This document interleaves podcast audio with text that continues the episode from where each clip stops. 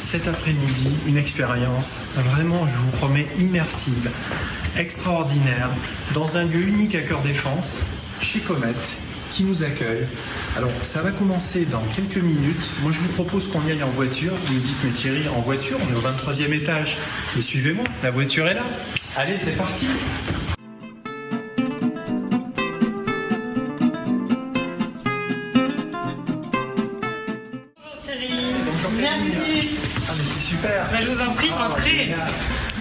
Bienvenue chez Comet. Voilà, cette magnifique vue, euh, ce petit bar euh, juste là, voilà. Et une magnifique plaza euh, avec une vue superbe sur tout Paris.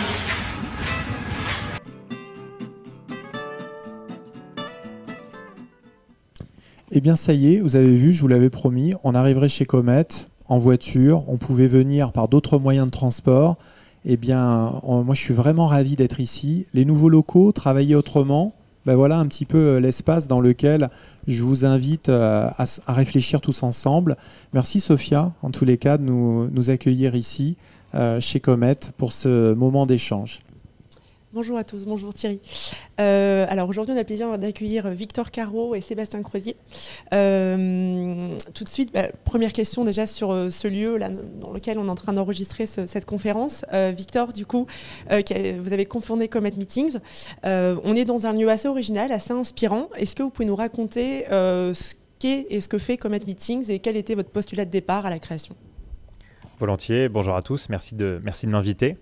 Euh, écoutez, bah, le postulat de départ, il est assez simple. hein. C'est euh, Comet, euh, c'est une entreprise que j'ai cofondée il y a 5 ans avec euh, deux amis, Maxime Albertus et Nicolas Finling. Et tous les trois, nous avons organisé, subi un nombre de réunions assez incroyable. Et en réalisant que l'environnement portait, l'environnement dans lequel on se réunissait, portait naturellement la qualité de la réunion et de l'interaction qu'on pouvait avoir. On a réalisé que l'offre sur le marché, lorsqu'on voulait sortir de son cadre sans non plus avoir le temps ou le budget à allouer pour quitter euh, les capitales euh, et partir à deux heures de route, et ben qu'en fait l'offre était très pauvre. Donc on s'est décidé à créer notre propre offre qui nous plaisait.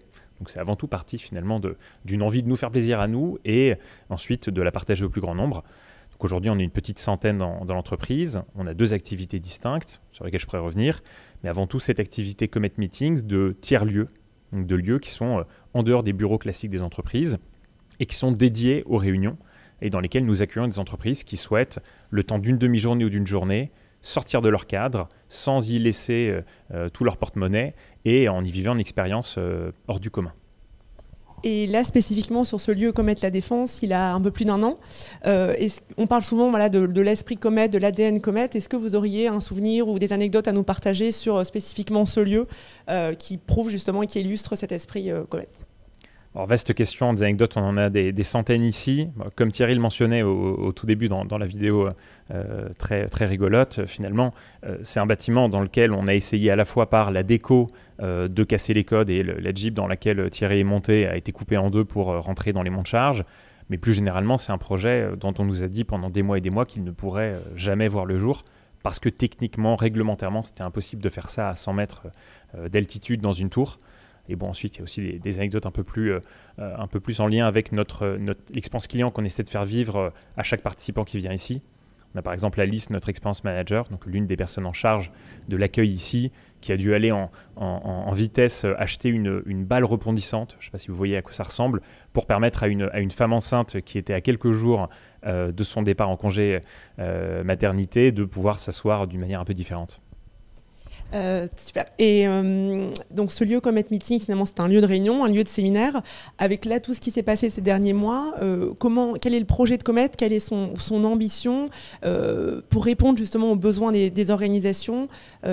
Spécifiquement, voilà, à quoi un lieu Comet va servir les entreprises demain et pour quel type d'entreprise justement? Très vaste question. L'année qu'on vient de vivre a été terrible à bien des égards.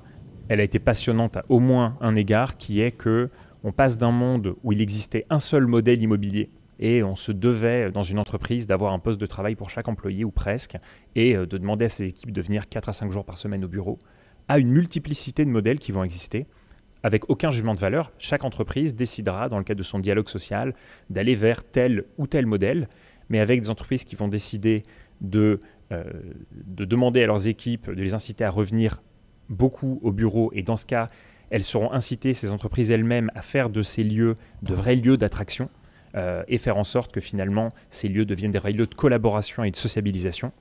Tandis qu'il euh, sera nécessaire de plus en plus, avec l'essor du télétravail, de réunir régulièrement les équipes. Et cela pas forcément dans le cadre des bureaux du siège social, mais dans un réseau euh, de tiers-lieux qui pourront être tantôt plus près du domicile, tantôt plus près de tel lieu d'intérêt. Et donc finalement, Comet répond à ces deux questions en créant ce réseau de lieux, en le proposant pour permettre d'avoir des points de chute aux équipes qui souhaitent se réunir à 2, à 100, à 200, euh, mais également en accompagnant les entreprises avec une, autre activité qu'on a lancée à la faveur de cette, crise, qu'on appelle Hospitality by Comet en bon français, euh, et qui permet d'accompagner les grandes entreprises ou les grands propriétaires à repenser leurs bureaux pour en faire des vrais lieux d'attraction et de collaboration. Alors, je vais en profiter pour donner la parole à Sébastien. Bonjour Sébastien. Euh, vous êtes cadre dirigeant d'Orange et président de la CFE-CGC. Euh, vous avez une connaissance justement assez intime de la sociologie des organisations et des entreprises.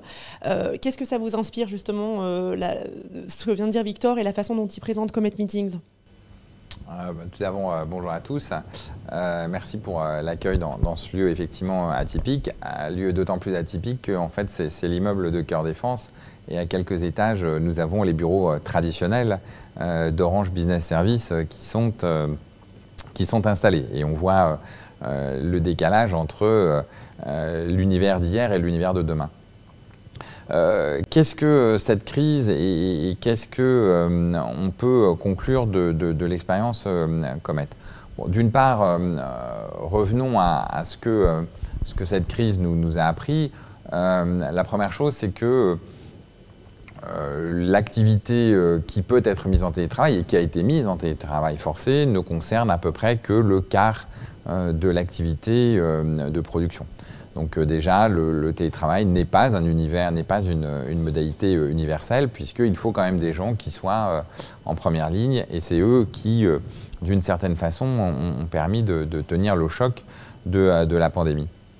Mais au-delà de ça, euh, bien sûr que ces 25% de, personnes qui ont été mises en télétravail euh, forcé ont été absolument aussi indispensables pour faire tenir euh, d'autres pans de l'économie, et en particulier des activités comme, la nôtre, comme celle des télécoms.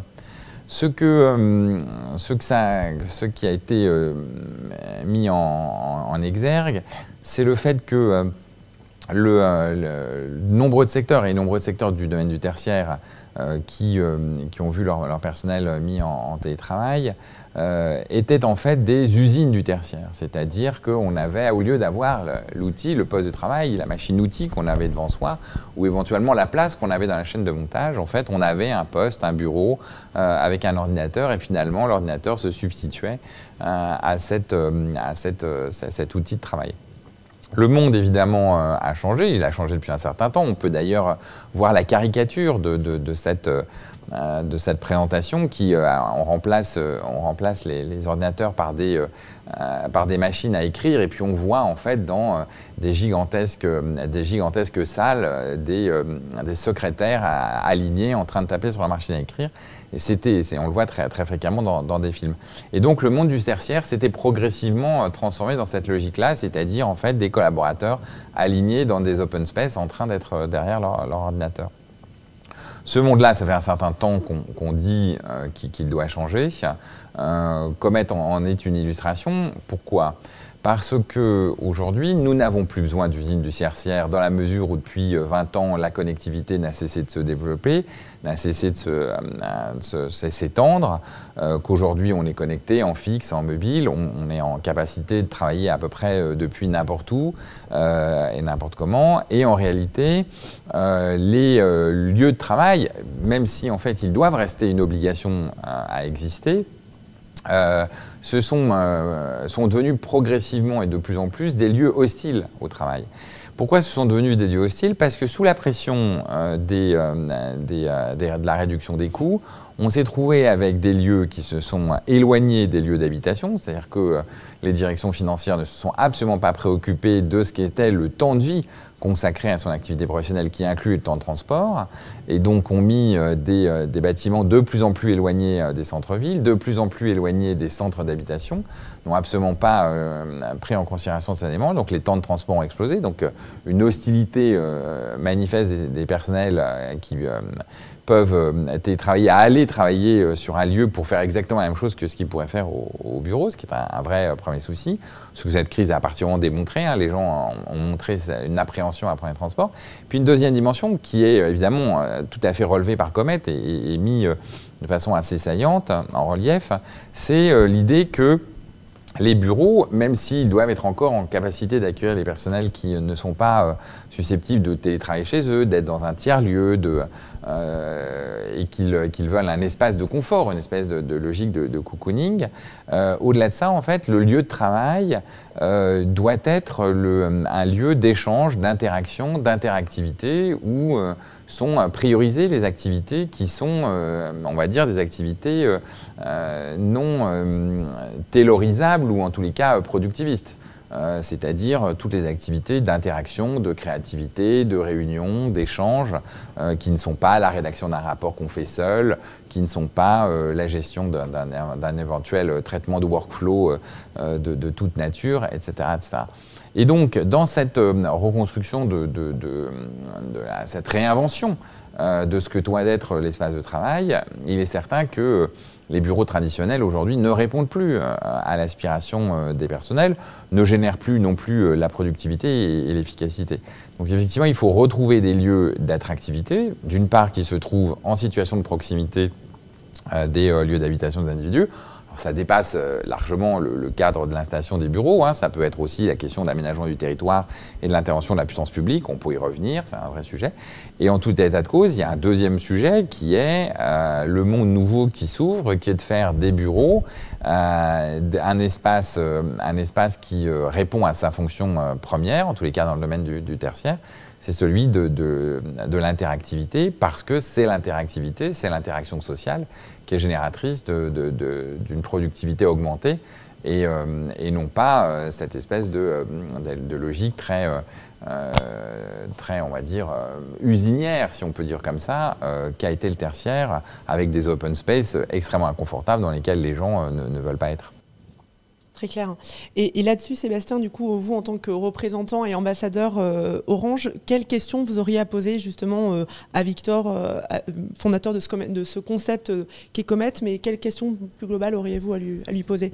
Je crois, que les questions qu'on peut poser à, ceux qui, ceux qui s'engagent dans, dans, cette aventure, c'est quelle est leur, leur perception, quel est leur ressenti, parce que euh, la transformation qu'ils incarnent, euh, qui est le réaménagement de, ce type de lieu, qui, euh, est tout à fait atypique, nécessite, au-delà d'avoir une offre hein, qui, évolue et qui, change, la question c'est quelle capacité à convaincre des, des, élites complètement déconnectées du réel qui, elles, ont leur bureau avec une moquette de 5 cm euh, et qui euh, ont 100 ou 150 mètres carrés de, de, de, bureaux et, et font travailler dans le même espace 80 collaborateurs c'est un peu la question qu'on parfois qu'on peut se poser. Alors 80 collaborateurs, pas simultanément, mais qui sont en situation de rotation et qui vont euh,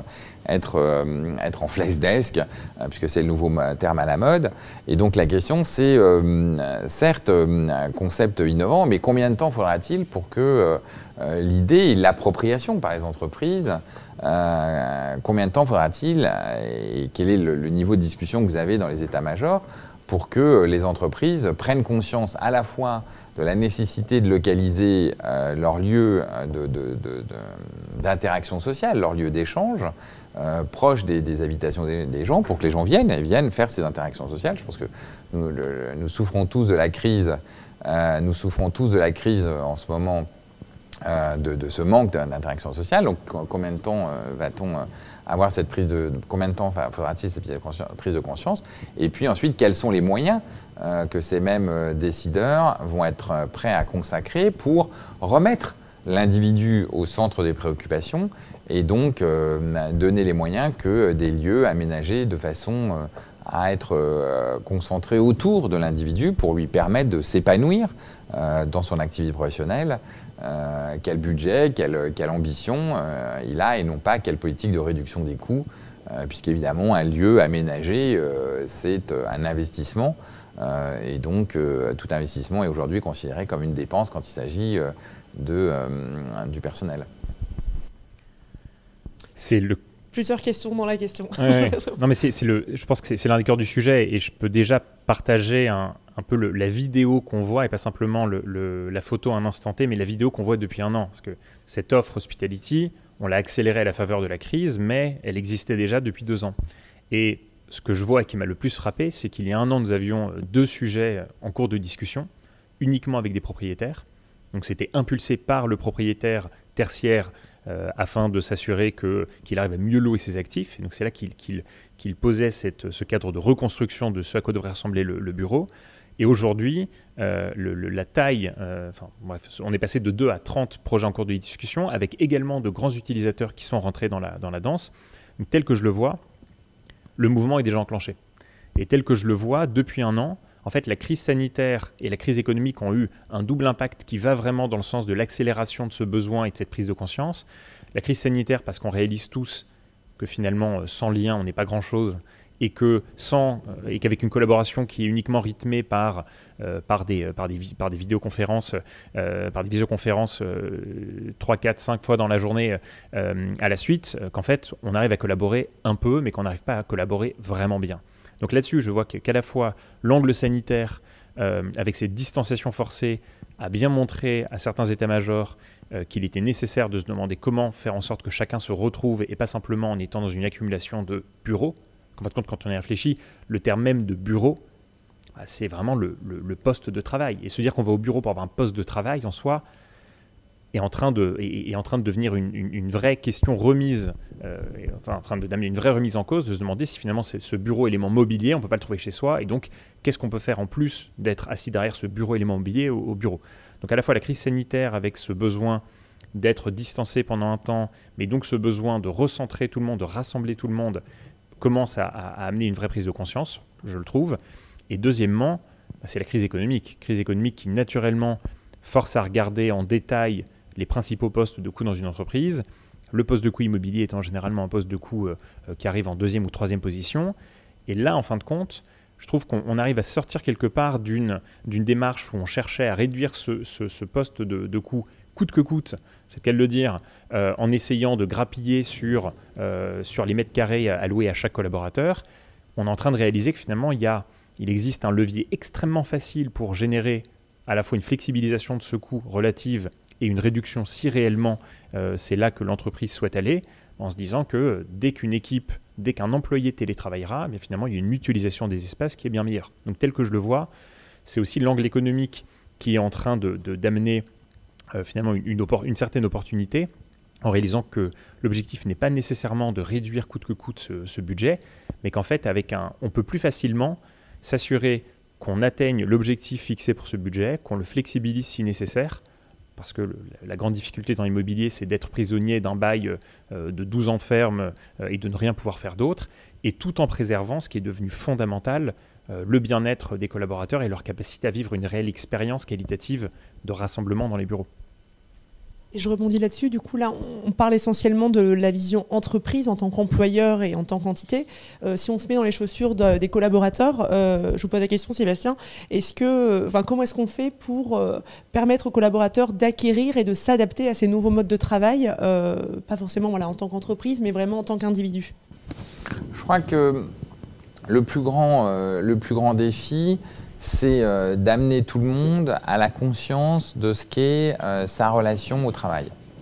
Euh, on a en fait pendant très longtemps entendu la doxa, la doctrine, la, propagande des employeurs qui n'a cessé de, répéter que les personnels étaient des coûts salariaux et qu'il fallait s'en débarrasser.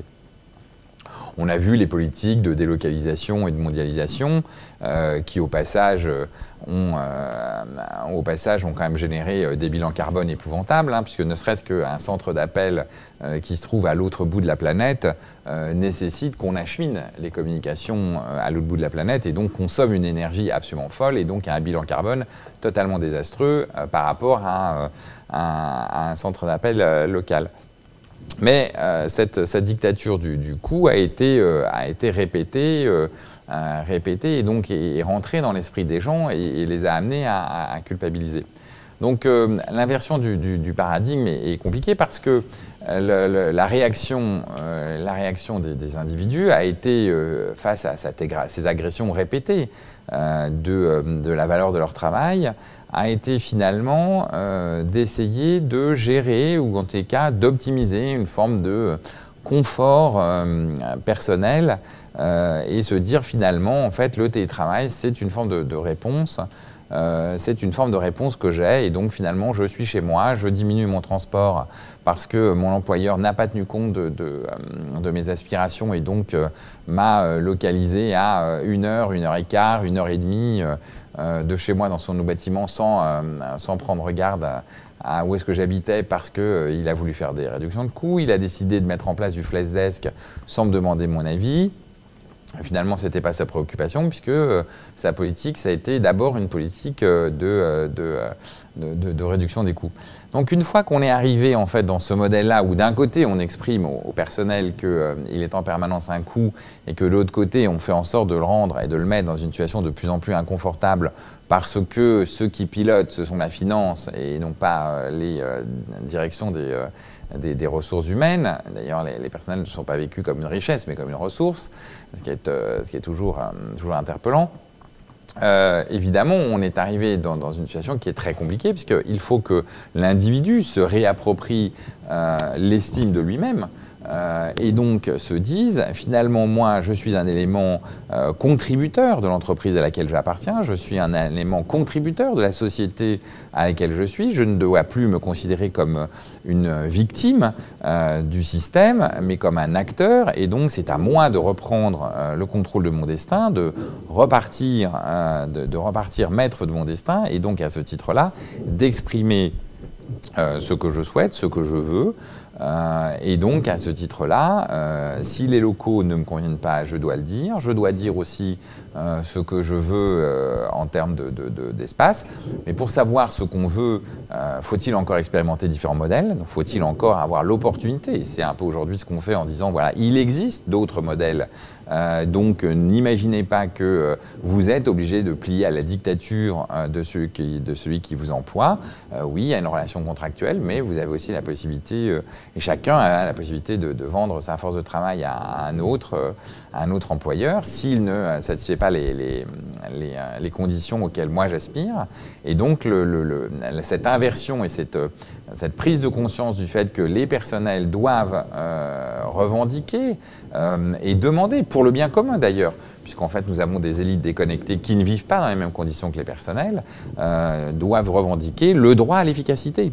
Et c'est au personnel de, prendre la main, et nous en sommes bien sûr les représentants, nous en sommes les médiateurs vis-à-vis des, directions, de dire nous voulons être efficaces, nous voulons avoir un panel d'outils euh, qui nous permet d'être efficaces. Nous ne voulons pas être isolés parce que les dangers, évidemment, sont aussi importants. la, crise nous l'a montré. L'isolement, euh, l'isolement du télétravail forcé a montré ses limites. D'une part, tout le monde n'est malheureusement pas en capacité de rester chez lui pour télétravailler parce que des contraintes familiales fortes peuvent exister. Euh, d'une part, d'autre part des contraintes psychologiques, hein, qui fait qu'on peut être dans un environnement extrêmement euh, contraint et, réduit et que euh, se retrouver toujours toute la, même journée dans un environnement de quelques mètres carrés peut être extrêmement, extrêmement dommageable. et puis, il ne faut pas oublier que les lieux d'interaction sociale sont absolument indispensables parce qu'ils sont générateurs et créateurs d'opportunités. Formation, formation informelle, information, information informelle, hasard, rencontre, échange euh, et euh, qui permettent de gérer sa carrière, ses formations, euh, c'est des opportunités de nouvelles activités, des opportunités de, nouvelles idées, d'échanges, de construction. Et, le, le, réflexe le, réflexe qui fait que face aux agressions répétées que les employeurs ont générées en voulant réduire les coûts immobiliers donc à dégrader les environnements de travail sans proposer au personnel euh, quelque chose de nouveau, a conduit donc les, personnels à, se, finalement se replier sur eux-mêmes à leur propre détriment.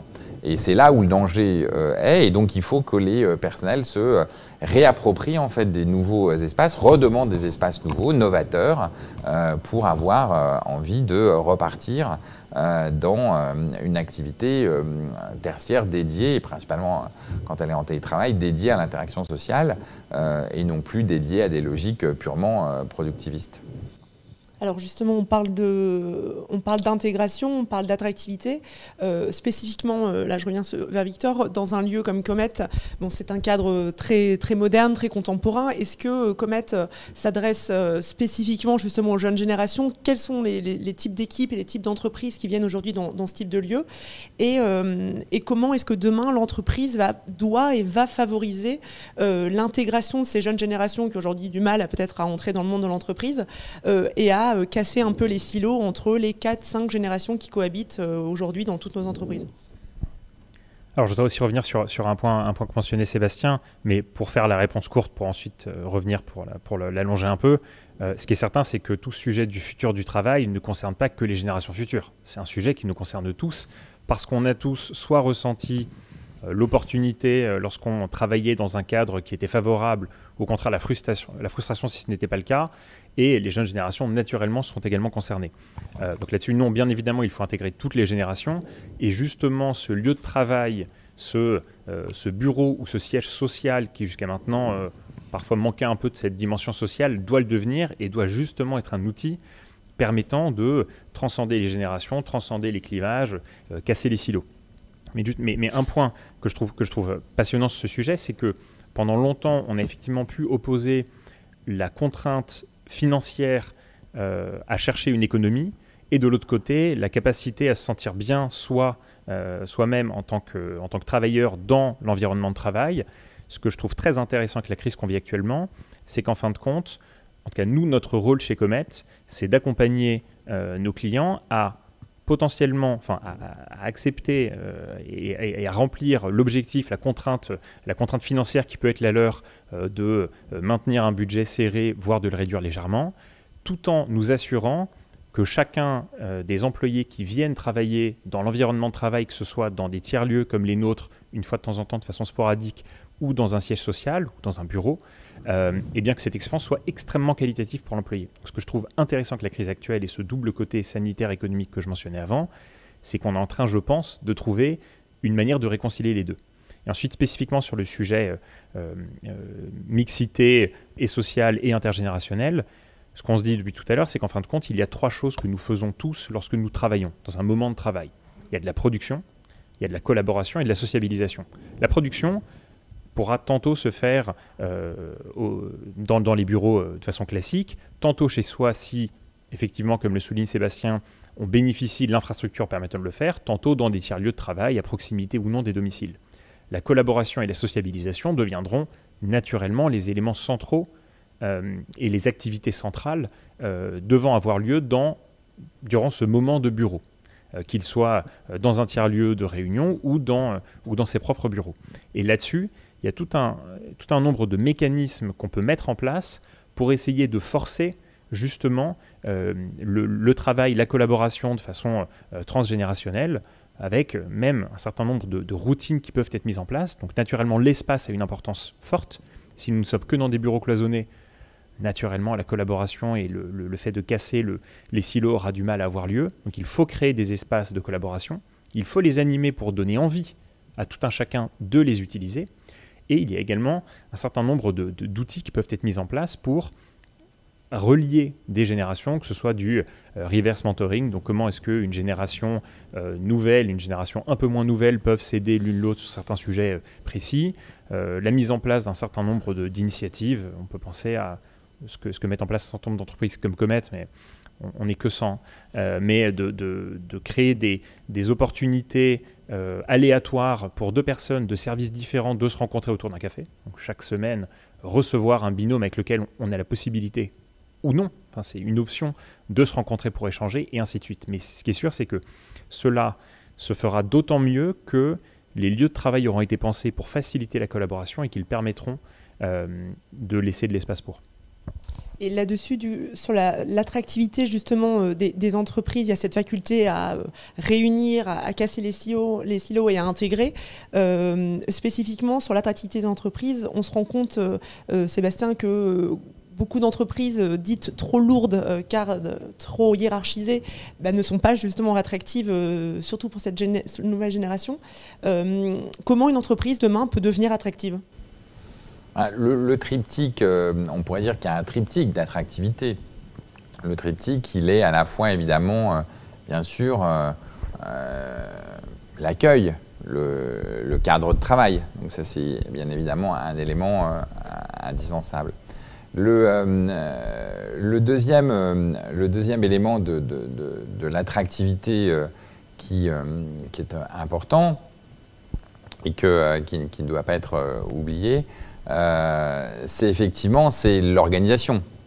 Euh, quand on a une organisation euh, qui aujourd'hui est pyramidale et qui est encore basée sur l'idée que le haut fait le bas, alors qu'en réalité ça a toujours été le bas qui faisait le haut, mais évidemment on a une résistance, on a une résistance à l'acceptation de cette idée-là. Euh, c'est l'organisation, les modes de fonctionnement, euh, la, culture de l'entreprise est un élément important. Et puis le troisième élément, c'est euh, la formation. Si une entreprise décide de ne, pas engager une formation pour faire face aux, défis de la transformation permanente, et en particulier des formations la, transformation technologique, euh, l'attractivité n'est pas là puisque en fait on n'accompagne pas les gens et donc euh, finalement on n'est pas, on, n'est pas euh, en, accord, en harmonie avec le, personnel. Donc en fait on a un triptyque cadre de travail, organisation, formation sont les, trois, pierres angulaires de l'attractivité.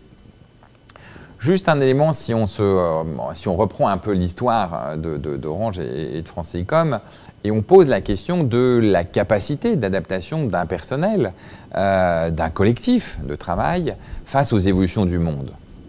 Euh, vous prenez la carrière, on va dire, d'un collaborateur du groupe qui aurait passé 42 ans dans notre maison, qui est à peu près le temps d'une carrière traditionnelle. Ce collaborateur aura connu neuf révolutions technologiques. Euh, et donc, dire dans ce contexte-là qu'il n'est pas en capacité d'adaptation ou qu'il y aurait des générations qui n'arriveraient pas à communiquer avec euh, d'autres générations est, une fadaise. Euh, nous avons des collaborateurs qui sont rentrés, il y avait du téléphone fixe qui était en analogique, pour ceux qui, connaissent un peu la, technologie, et aujourd'hui nous en sommes à parler de la fibre optique. Nous avons déjà eu quatre technologies euh, filaires et nous avons cinq générations euh, de, mobiles. Donc chaque fois et à chaque fois avec des révolutions technologiques, des usages, des transformations qui sont majeures à la fois pour euh, les clients mais pour la société dans ses usages. Donc une entreprise comme la nôtre a connu neuf révolutions technologiques. Est-ce que vous pensez que la transformation des lieux de travail est un changement plus important qu'une des neuf révolutions technologiques auxquelles on a été confronté. Donc dire qu'en réalité les collaborateurs sont résistants, hostiles euh, à toute transformation, tout changement, euh, c'est en réalité euh, simplement la projection, presque qu'on pourrait qualifier de, freudienne, d'une élite qui, elle, n'a pas envie de changer, qui, elle, n'a pas envie de voir ses attributs du pouvoir, ses attributs, ses, attributs de, du partage des, richesses changer, puisqu'on voit d'ailleurs que cette élite capte de plus en plus de, richesses, et qu'en fait, elle n'a pas du tout envie de, ce changement qui, la favorise. En réalité, c'est une remise en cause, c'est une remise en cause profonde, et, les lieux euh, sont palpables. Euh, ils le voient, c'est une matérialisation du monde qui change. Euh, un lieu comme celui de Comet montre à quel point euh, on a une obsolescence de la hiérarchie qui fait que c'est au euh, dernier étage qu'on a le, bureau du président directeur général et que on met les pauvres petits gars qui sont qui sont les soutiers au rez-de-chaussée. on voit bien comment on voit bien comment dans les tours, on se bat pour monter dans les étages, pour se rapprocher de la probabilité de, voir euh, ceux qui nous dirigent, sans comprendre qu'en réalité, euh, c'est celui qui est en face du client qui fait l'entreprise et que ce n'est pas le, président directeur général. Donc en fait, la transformation sociale qui, qui, sera, qui est en jeu et qui, dont les locaux euh, dont les, lieux d'accueil, les lieux de travail, plus que les, que les locaux, euh, sont, l'expression, euh, est totalement acceptée par le personnel. Il faut juste que les directions d'entreprise embarquent euh, elles-mêmes, à l'intérieur d'elles-mêmes, cette idée de transformation et ne construisent pas, euh, et ne construisent pas entre guillemets, euh, des tours un peu pour, pour, se protéger et en fait refusent en fait tous ces modèles. et c'est là le, véritable défi, le véritable danger. Les, personnels aujourd'hui, et on le voit dans toutes les entreprises, alors j'ai pris l'exemple d'Orange qui, qui, a connu neuf révolutions technologiques dans la carrière d'un collaborateur, mais s'il reste bien sûr 42 euh, ans, 42 euh, ans dans, la maison, euh, on voit bien qu'en fait les, vrais obstacles ne sont pas les personnels en tant que tels, ce sont les idées reçues, ce sont le conformisme social, c'est le, conservatisme des élites qui, elles, ne veulent pas changer et qui sont totalement hostiles à, ces, à, ces, transformations, malgré en fait des discours de pseudo-bienveillance parfois ou de, ou de volonté de transformation, mais qui ne se l'appliquent pas à eux-mêmes. Merci beaucoup Sébastien, merci à tous les deux. Euh, si je résume là, euh, grosso modo, ce qu'on vient de se dire, c'est vrai que l'entreprise de, de, demain, visiblement, aura beaucoup d'enjeux, beaucoup de challenges et devra aussi euh, euh, faire preuve d'humanité ou d'empathie. Euh, bon, c'est des mots qui sont un peu galvaudés, mais en tout cas se rappeler que voilà, l'entreprise est aussi une somme d'individus et ses collaborateurs demain seront finalement un peu clients de leur propre entreprise et décideront, reprendront un peu le pouvoir et seront aussi maîtres de leur destin, pour reprendre l'expression. J'espère en tout cas que c'est un sujet qui a intéressé les personnes qui nous écoutent. Thierry, je ne sais pas si on a eu des questions que vous voulez partager. Alors, Sophia, on a beaucoup de questions. Évidemment, on ne pourra pas répondre à, toutes. Il y a des questions sur le télétravail, on y reviendra peut-être dans un second temps. Mais je vois des questions euh, qui concernent notamment euh, les nouvelles organisations du travail. Euh, Victor, peut-être une question pour vous. On parle, on parle beaucoup de onboarding et de changement de la culture, mais aussi des valeurs dans l'entreprise on va être dans un travail de plus en plus hybride, il fait émerger la nécessité de nouveaux rôles en entreprise. Effectivement, on a parlé des locaux, mais on n'a pas parlé des nouvelles formes d'organisation et de ces nouveaux rôles. Alors on parle de quoi pour vous? Alors, ce qui est sûr, c'est que la culture est au centre de tout ce qu'on se dit. Et il faut euh, s'assurer que demain, l'environnement de travail euh, ressemble à l'entreprise, ressemble aux équipes, euh, et s'assurer qu'on puisse faire vivre cet environnement de travail. Donc, quels sont les métiers qui euh, existeront demain et qui n'existent pas aujourd'hui. Alors j'adorerais avoir une boule de cristal et être en mesure de, de, le prédire avec justesse. Je, ne, je ne me risquerai pas à essayer de mettre le doigt sur certains métiers en particulier. En revanche, une chose est, une chose est sûre, l'environnement de travail doit évoluer, c'est ce que nous disons depuis tout à l'heure. Il doit être reconstruit, et je reprends un terme utilisé par Sébastien. On est en train de déconstruire les grandes briques production, collaboration, sociabilisation, on peut le voir de façon différente, mais qui constituent notre rapport au travail. Donc comment faire en sorte de reconstruire ces briques euh, intelligemment? Déjà, ça va nécessiter, ça en tant que tel, un vrai rôle dans l'entreprise. C'est un rôle de réflexion sur finalement à quoi doivent ressembler ces briques demain dans mon entreprise, Orange, Comet, une autre entreprise. Donc un rôle de construction, c'est sûr. Un rôle ensuite pour euh, s'assurer que cette reconstruction soit en adéquation avec les valeurs exprimées par l'entreprise. Ça signifie naturellement qu'il faudra les faire émerger, ces valeurs, elles sont souvent euh, assez visibles, mais comment s'assurer qu'aujourd'hui, euh, celles que l'on a, que l'on affiche fièrement sur un site internet ou sur une jolie plaquette, sont encore en adéquation post-crise euh, sanitaire qu'on vient de vivre, qu'on est encore en train de vivre? Donc s'assurer qu'il y a un rôle de contrôle quelque part, et ensuite au quotidien, dans les phases, pour le coup, de maintenant ou de demain jusqu'à dans, des dizaines d'années, des dizaines d'années, s'assurer que nous soyons capables de faire sans cesse évoluer cet environnement de travail pour qu'il reste en adéquation avec, euh, avec cette culture. Merci. on, a beaucoup parlé, euh, Sébastien, du rôle de l'entreprise qui est de produire, qui est euh, de sociabiliser, qui est évidemment de collaborer. On n'a pas parlé de manager et il y a beaucoup de questions effectivement autour euh, du manager, de ces rituels qui sont en train de tomber en désuétude. Hein. Les rituels, comme l'explique euh, une des personnes qui nous écrit, c'était le manager qui se mettait en bout de table, euh, c'est le manager qui trônait quelque part et qui était le, représentant de, l'entreprise auprès des salariés. alors la question évidemment, c'est comment ce rôle de manager va évoluer et comment peut-on faire pour fédérer justement cette communauté de managers aujourd'hui euh, dans l'évolution de ce métier? Ce qui, euh, ce qui est euh, très clair, c'est que nous avons tenté, au travers de la, de la Révolution française, de mettre fin au système de la féodalité.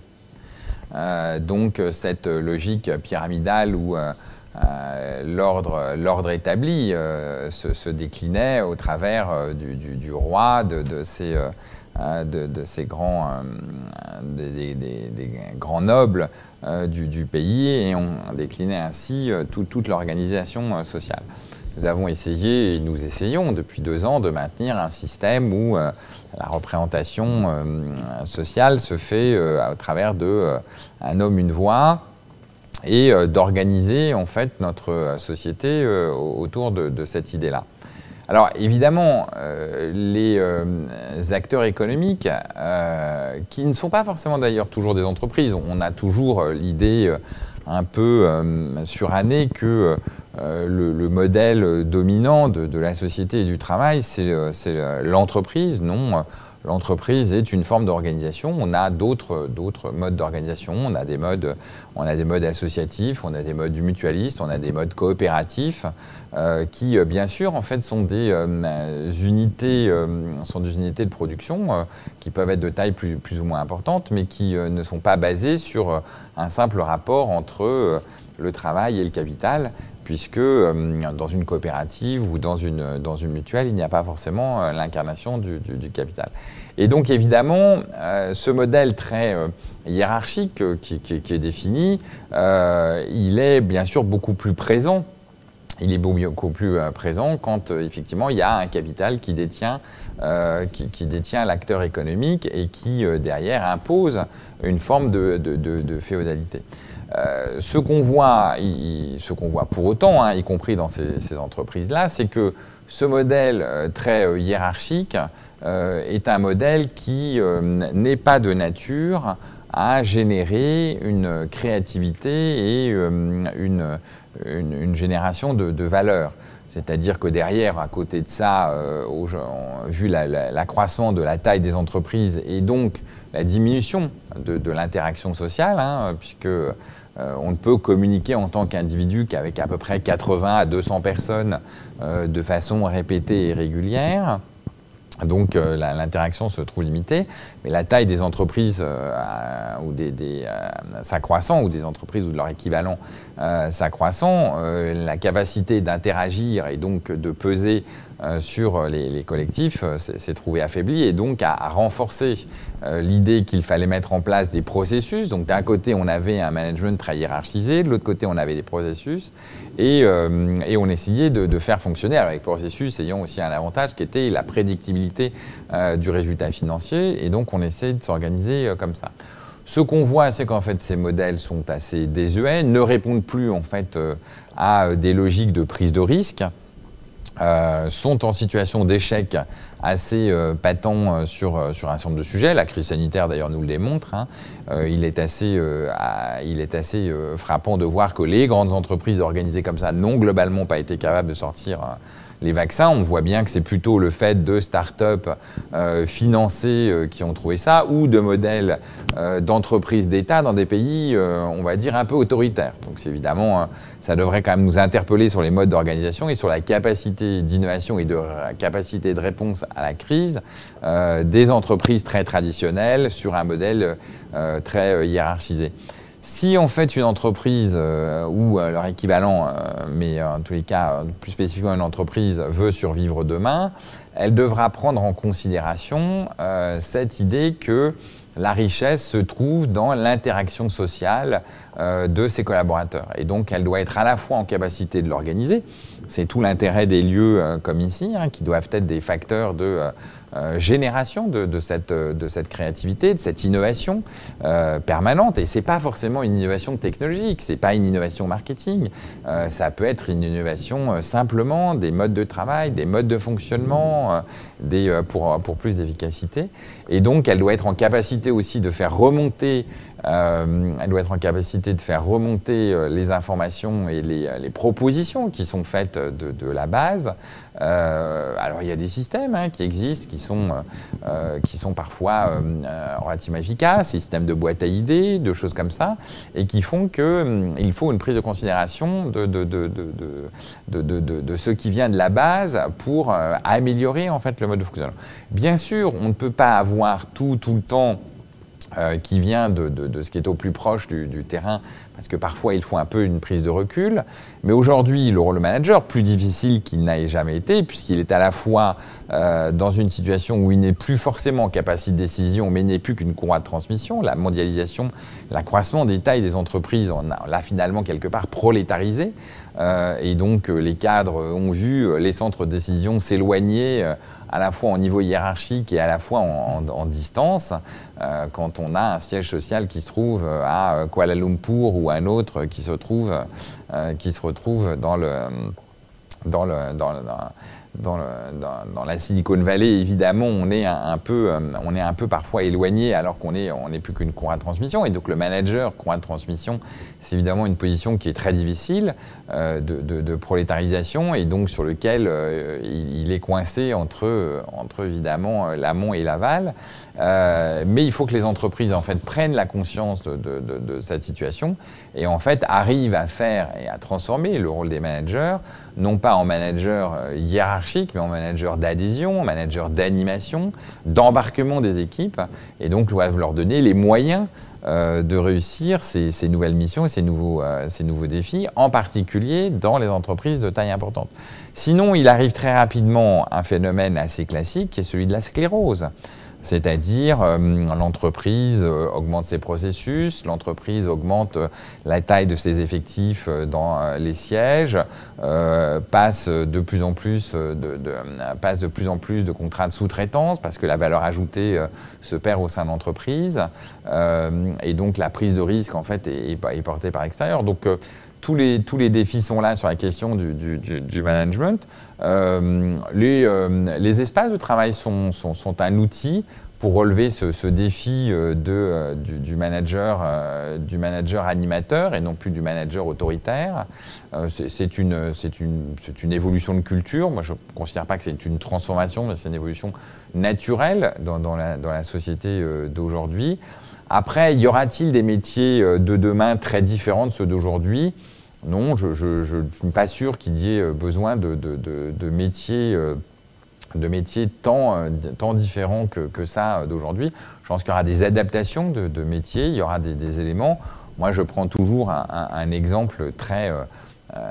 très comment dire caractéristique alors qui concerne évidemment plutôt les personnes qui sont en situation d'urbanité, euh, qui vivent dans des immeubles, donc dans des collectifs très, euh, très particuliers, où en fait nous avons euh, la chance ou pas, d'ailleurs, et moi je considère que c'est une chance, d'avoir un gardien ou une gardienne qui, se trouve, qui se trouve à l'accueil.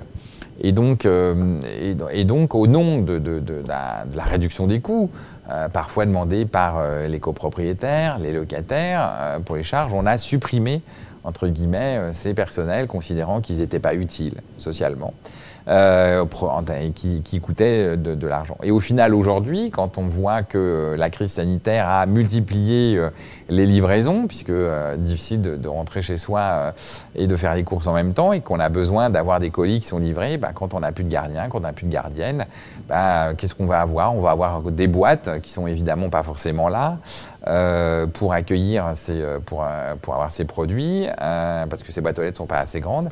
Et on voit bien en fait comment on a fait disparaître des métiers au nom d'une logique, économique. Et en réalité, c'est des métiers de socialisation qui n'auraient jamais dû disparaître parce que derrière, c'était aussi l'organisation d'une certaine forme d'animation de l'immeuble, d'une certaine forme d'animation du collectif, l'organisation de, fêtes, de rencontres régulières, de solidarité finalement, euh, qui arrivait à se recréer dans un immeuble où les gens ne se connaissaient pas. Et ben, c'est un peu la même chose dans les entreprises. C'est un peu la même chose dans ces espaces-là.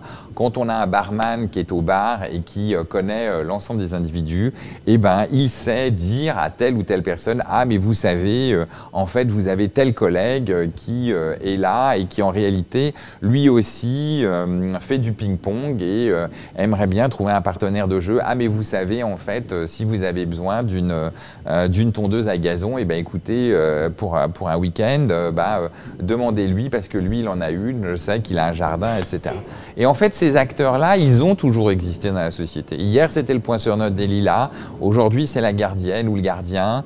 demain, ce sera des, animateurs dans les, dans les bâtiments, dans les, dans les, dans les espaces comme, comme ceux de, de, Ce sont, ce sont de, de comètes. Ce sont, des, euh, ce sont des métiers qui ont existé, ce sont des métiers qu'on a voulu faire disparaître, ce sont des métiers en réalité qui sont extrêmement euh, essentiels et, importants. Et, euh, et, de la même façon que, et de la même façon que les managers ont un rôle d'animation, ces gens-là qui ne sont pas managers ont un rôle pour autant essentiel de management implicite parce qu'en réalité, ils font de la mise en relation, ils font de la mise en contact, ils sont les générateurs euh, du euh, management de leur espace social. On allait dire euh, commettre des villes et puis quelque part aussi commettre des champs, j'ai envie de dire, puisqu'il y a beaucoup de questions, effectivement, pour tous nos collègues qui habitent pas en Ile-de-France, parce que c'est aussi un, un, des, un, des, tropismes particuliers de la centralisation française, et Orange n'y échappe pas. Victor, on, on, a des personnes là, qui posent des questions très très claires sur, ben oui, mais moi j'habite en province, on en a qui sont dans le Finistère, on en a qui sont dans le nord de la France. On les salue d'ailleurs bien volontiers et qui disent bah, Moi, j'ai pas envie de rester tout le temps à la maison, mais Comet, c'est pas qu'à Paris. Est-ce qu'on peut pas avoir un lieu, un tierce lieu en réalité de création, d'échange euh, à proximité Et je vois d'ailleurs dans une autre question, mais est-ce qu'on peut pas aussi avoir un Comet au bord de la mer qui nous permettrait d'aller travailler du mercredi au vendredi et terminer le week-end euh, en famille le reste du temps? Donc, envie de mobilité, Comet des champs, euh, quelle, évolution future vous voyez-vous? Je, sens deux questions. À la fois la question de savoir euh, quelle est l'ambition de Comet et comment est-ce que Comet essaiera, avec nos, petits bras, d'accompagner ce, mouvement bien plus large que nous. Et la deuxième question qui pose finalement la question de ces nouveaux rythmes de travail.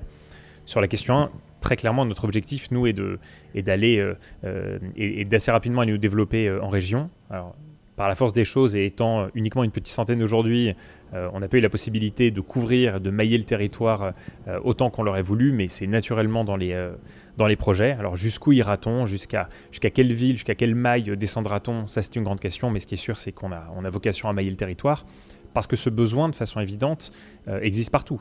Et finalement, ces tiers-lieux, vous pouvez voir ces tiers-lieux de deux types. Vous avez des tiers-lieux de travail, des tiers-lieux de réunion. Les tiers-lieux de réunion, ce sont ceux de Comet dont je vous ai parlé. Les tiers-lieux de travail sont ceux dans lesquels vous avez peut-être envie d'aller pour travailler une demi-journée parce que vous avez les enfants à la maison et pour telle ou telle raison vous avez besoin de vous concentrer et vous avez un tiers-lieu de travail à quelques centaines de mètres de chez vous. Ça, c'est un autre usage. Alors ceux-là n'auront pas vocation à, les créer. En revanche, partout où il y aura, partout où on trouve aujourd'hui un nœud de transport suffisamment important pour pouvoir, par capillarité, permettre euh, aux, habitants euh, et aux employés de tous les environs de venir se réunir, et partout où il y aura une densité tertiaire suffisante pour qu'on n'ouvre pas un, actif comète euh, en sachant d'ores et déjà que même le remplissant complètement, on n'arriverait pas à rentrer dans nos frais, parce qu'il faut malgré tout prendre cette contrainte économique aussi, on ira. Donc là-dessus, c'est très clairement une ambition qu'on a. Et ensuite, la deuxième question pose une, question très large qui pourrait faire l'objet d'une table ronde à part entière, c'est à quoi ressemblera notre semaine demain? Est-ce qu'on sera euh, finalement euh, deux jours euh, là où sont nos bureaux, en région parisienne, en région, peu importe, et ensuite trois jours plus le week-end d'ailleurs Ça, c'est naturellement un, en tout cas, un, doux rêve que j'ai et qui dépendra, encore une fois, de chaque organisation et de chaque, de chaque équipe finalement. Merci.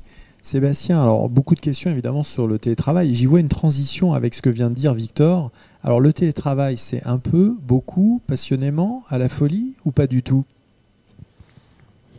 Le, télétravail, en fait, euh, à la fois a toujours existé et existera toujours.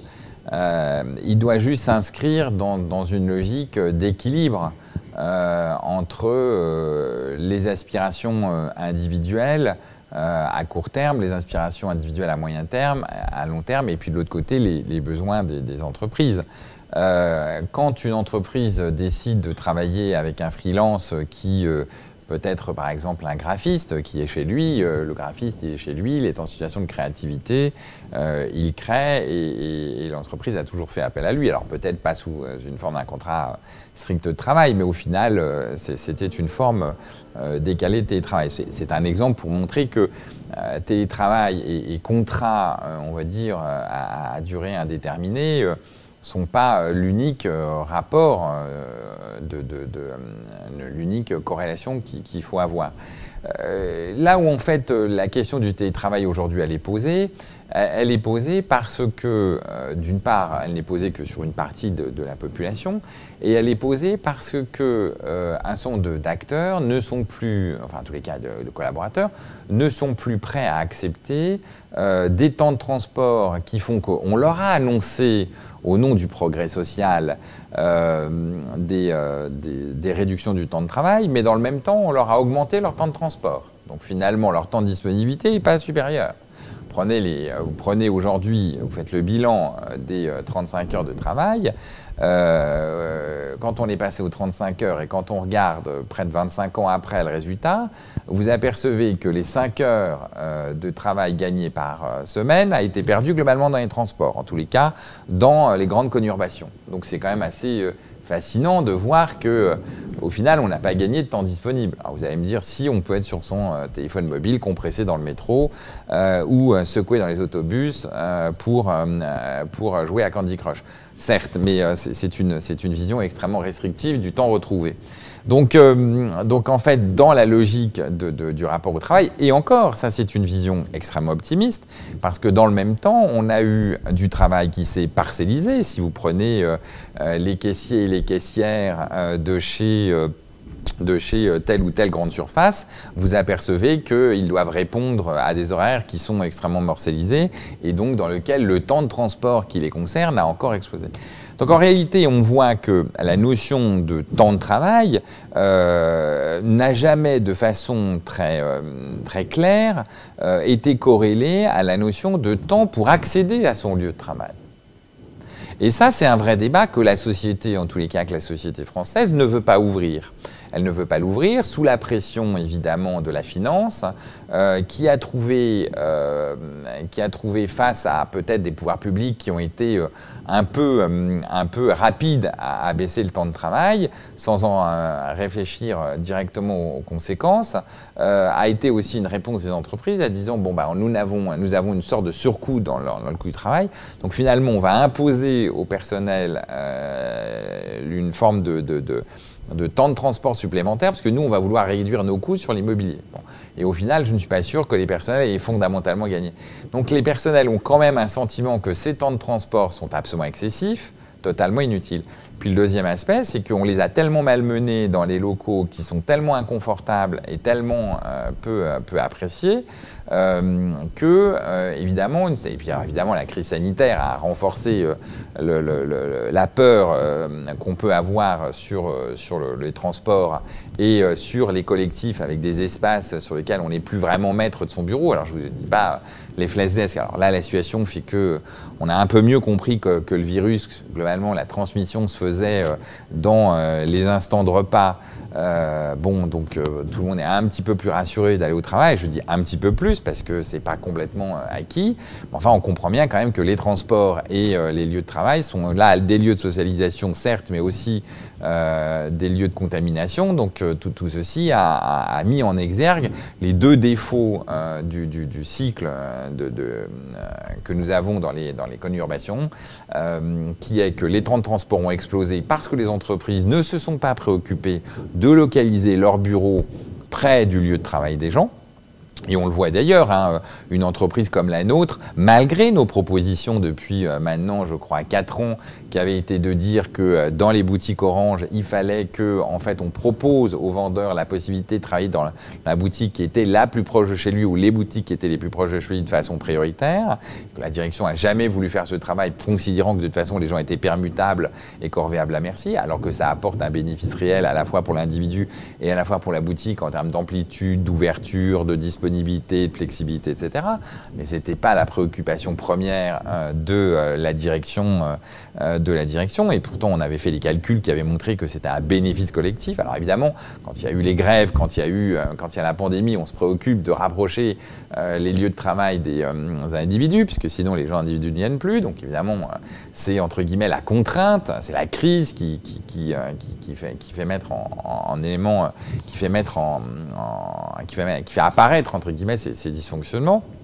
Donc on voit bien que le télétravail est la résultante d'une demande face à cette explosion du transport générée par des lieux de travail qui sont totalement inadaptés euh, en termes de transport, totalement inadaptés en termes d'accueil, puisqu'on est passé des bureaux individuels. Bureaux individuels ne voulait pas forcément dire euh, bureau individuel euh, seul, ça pouvait être des bureaux à deux, à trois, ça pouvait être des bureaux sur lesquels on avait la porte ouverte, pas la porte dans laquelle on était enfermé, ça pouvait être des bureaux dans lesquels on avait une forme de... quand on fermait la porte, ça voulait dire qu'on ne voulait pas être dérangé. Quand on ouvrait la porte, ça voulait dire qu'on était tout à fait prêt à accueillir les gens. En tous les cas, moi j'ai vécu dans, dans, des bureaux qui ont été comme ça pendant des années. J'ai aussi vécu dans les open space, j'en ai, je vois tout à fait la différence. Euh, quand on souhaite se concentrer sur un dossier, si on souhaite que l'entreprise mette à disposition un, espace de travail, on, souhaite pouvoir avoir une forme de, de d'espace protégé dans lequel, si on a envie de se concentrer, on puisse le faire. Et ça, euh, l'entreprise est en devoir de le mettre. À partir du moment où on est parti dans des open space au nom de la réduction des coûts, au nom du fait que les personnes n'étaient plus là, au nom du fait, oui, ça peut marcher pour certaines activités tertiaires très productivistes comme les centres d'appel, mais ça ne peut pas fonctionner pour de l'encadrement qui a besoin d'avoir des espaces très différents de concentration s'il en a besoin, parce qu'il a besoin de, travailler à, son bureau, des moments euh, d'échange et de convivialité dans lesquels il va avoir des, salles de réunion. Et donc, euh, on voit bien que, euh, que, cette logique fait qu'on a une demande de télétravail parce qu'on n'arrive plus à avoir un lieu de travail qui est complet. Et donc, à la fin, on organise, euh, on organise son temps en disant finalement, je prends quelques jours de télétravail et puis je concentre mes réunions à tel ou tel, euh, tel ou tel moment ou de telle ou telle façon. Les risques majeurs de ce dispositif, c'est que on est en train d'imposer à titre individuel pour répondre aux oppressions euh, de, des directions financières court-termistes, euh, on est en train de répondre et on fait supporter des pressions assez, des contraintes, des contraintes à ses collègues. Parce que si on commence à dire qu'on n'est pas là tel ou tel jour pour faire les réunions, ça veut dire qu'on va repousser en fait la réunion. Donc en fait, le processus de décision va se ralentir. Donc l'innovation et la capacité d'être en situation de compétitivité par rapport à des concurrents va s'affaiblir. Si vous commencez à repousser une réunion et qu'il faut quatre réunions d'échange interactifs tout, aussi productif dans un groupe que dans l'autre. Mais dans un cas où en fait personne ne peut faire les réunions euh, rapidement parce qu'il y a tellement de télétravail, parce que tout le monde est tellement loin de son lieu de travail que personne ne veut venir pour assister à la réunion, ou en tous les cas tellement tout le monde s'est organisé, ben dans un cas on va décider en deux mois, dans l'autre on va décider en 15 jours. Ben, l'entreprise qui décidera en 15 jours, elle gagnera face à l'entreprise qui décidera en deux mois. Donc, en réalité, le vrai danger, il est là. C'est-à-dire qu'il ne faut pas que le télétravail, qui aujourd'hui est une réponse à l'oppression des entreprises, euh, soit en fait les sources, euh, portent en elles-mêmes les sources d'affaiblissement à la fois de la force de l'entreprise dans sa capacité de création d'innovation et des collaborateurs parce que euh, répondant à du télétravail, ils se bloquent des opportunités euh, d'interaction sociale qui vont être de la formation, qui vont être euh, des nouveaux postes. Et donc la, situation dans laquelle les entreprises aujourd'hui, beaucoup d'entreprises nous ont mises en voulant faire des réductions sur des coûts immobiliers sans avoir une réflexion sur quelle est leur organisation, quel est le sens qu'elles veulent donner, quelle est l'organisation qu'elles veulent proposer aux collaborateurs, quel est l'aménagement des lieux de travail qu'elles veulent proposer. Et c'est pour ça que des, euh, réponses comme Comet sont, intéressantes, euh, échoueront dans la, compétition internationale, dans la compétition mondialisée, euh, pour être en capacité de répondre pour être en de répondre à ce défi permanent qui est, celui des, autres entreprises qui, elles, se seront organisées. Donc en fait, le télétravail porte en lui des germes, bien sûr, d'un confort apparent, immédiat, et là on le voit, toutes les études montrent des collaborateurs qui disent de façon instantanée, je retrouve de la productivité. Bien évidemment, on retrouve de la productivité. On retrouve du temps de travail qu'on n'a pas des temps de transport absurdes, et on, a, et on arrête d'être interrompu 250 fois par des collaborateurs, euh, des collègues qui passent, qui viennent vous interrompre, etc. Donc évidemment, on a une augmentation de la productivité. Le problème, c'est tout ce qu'on perd euh, progressivement avec le temps qui seront euh, ces opportunités, ces capacités de réunion, ces capacités de décision. Bah, ça, ça se verra sur le temps. Ça sera un effondrement à la fois de la productivité, euh, pas forcément individuelle, mais en tous les cas collective, et donc de, l'entreprise. Donc à la fois le télétravail, c'est une formidable opportunité euh, pour euh, permettre à chacun de mieux organiser son travail de façon plus efficiente et de savoir comment il s'organise. Le problème auquel on est confronté, c'est que si les entreprises en font un mode dominant d'organisation, euh, parce qu'elles ont décidé de faire disparaître des bureaux, parce qu'elles ont décidé de mettre leurs bureaux éloignés des collaborateurs, elles perdront toute la première richesse des collaborateurs, qui est leur, euh, qui est leur capacité de création, qui est leur capacité euh, d'innovation euh, et, de transformation. Et les collaborateurs, euh, et les collaborateurs ils, perdront, ils perdront aussi. Donc on est à la fois dans une, dans une forme d'opportunité d'augmentation de la productivité individuelle, où chacun peut travailler de façon plus efficiente, mais aussi dans un risque qui est que si ce télétravail est excessif ou mal organisé, ou ne s'accompagne pas de, de, de, lieux d'interaction sociale, social fort, et eh ben on on, on aura un déclin à la fois pour les individus, à la fois pour les entreprises. Ça se verra très tardivement, tout le monde s'en rendra compte trop tard. Euh, et, nous, on est là pour essayer de réguler euh, cette situation en disant euh, télétravail, oui, bien sûr, mais en réalité, revenons aux origines de pourquoi on a des demandes de télétravail. On a des demandes de télétravail parce que les, les, les lieux de travail, petit 1, ne sont pas localisés au bon endroit, petit 2, euh, ils ne sont pas aménagés euh, aux aspirations et aux besoins d'aujourd'hui qui sont euh, de la sociabilité. ils ne doivent pas être simplement des usines du tertiaire. Merci Sébastien. Bah, en tous les cas, on, est super bien chez Comet. Moi, je trouve que le lieu est super inspirant, mais le temps du coup passe très très vite, Sophia. Et je crois qu'on on arrive à la, conclusion. on arrive à la conclusion, tout à fait Thierry. Bah, on vient de, partager pas mal d'informations et pas mal de pistes de réflexion, mais peut-être pour, clôturer, euh, Sébastien, est-ce que vous avez une dernière réflexion, un dernier mot euh, euh, à partager à ceux qui, nous écoutent? Et après, je laisserai la parole à, Victor. Oui, bah, d'une part, je pense que la rencontre avec la Comet et, bien sûr avec Victor, mais est, une, est une rencontre qui est inspirante, qui, qui rencontre les réflexions que nous avons sur la transformation de ce qu'est le lieu de travail pour ces métiers du tertiaire euh, où, euh, la, richesse, euh, la richesse de l'individu est, la première richesse de l'entreprise. Et on voit comment dans un lieu comme celui de Comet, l'individu peut retrouver, sa pleine capacité à donner le meilleur de lui-même l'adoption euh, par les entreprises de ce type de, de, lieu euh, serait le, gage d'un pacte de confiance renouvelé entre euh, les entreprises et, leurs collaborateurs. c'est un, un, véritable défi que d'arriver à faire adopter à, l'ensemble des entreprises autre chose que des usines du tertiaire, mais nous nous y employons. Merci Sébastien. Victor. Tout l'enjeu est dans la reconstruction on a aujourd'hui une opportunité incroyable qui est de reconstruire euh, ce monde du, travail et ce lieu de travail ou ces lieux de travail à notre image à tous. Et donc, je trouve que ce qui est à la fois exaltant et rassurant, euh, c'est que, bah, exaltant, euh, le monde des possibles est devant nous. Rassurant, c'est qu'il n'y a pas de bonne ou de mauvaise décision. Ce sera la décision qui caractérise chacune de nos entreprises, de savoir quelle est la part de télétravail, quelle est la part de travail sur site dans un bureau, quelle est la part de travail dans les tiers-lieux, et ainsi de suite, et ce à quoi ressemble chacun de ces lieux. Euh, et, finalement, nous avons cette opportunité de reconstruire à base de ces briques fondamentales que font le bureau, en soi, c'est une opportunité qui est, qui, est, exceptionnelle et que les générations passées n'ont pas eu. Donc nous avons la possibilité de vraiment marquer une rupture ferme avec ce qui constituait le monde du travail hier. voilà, je pense qu'on n'en est qu'au début et euh, ce qui est certain, c'est que je pense aussi, pour finir, pour revenir sur le point du, démarrage, euh, ce que cette crise sanitaire, j'en suis convaincu, va permettre de mieux réussir à faire coïncider les impératifs économiques des uns et les impératifs euh, de tout un chacun de retrouver des lieux où il fasse bon travailler. En tout cas, c'est notre mission chez Comet. Merci beaucoup Victor. Merci Sébastien. Merci Thierry. Merci pour ces échanges très éclairants.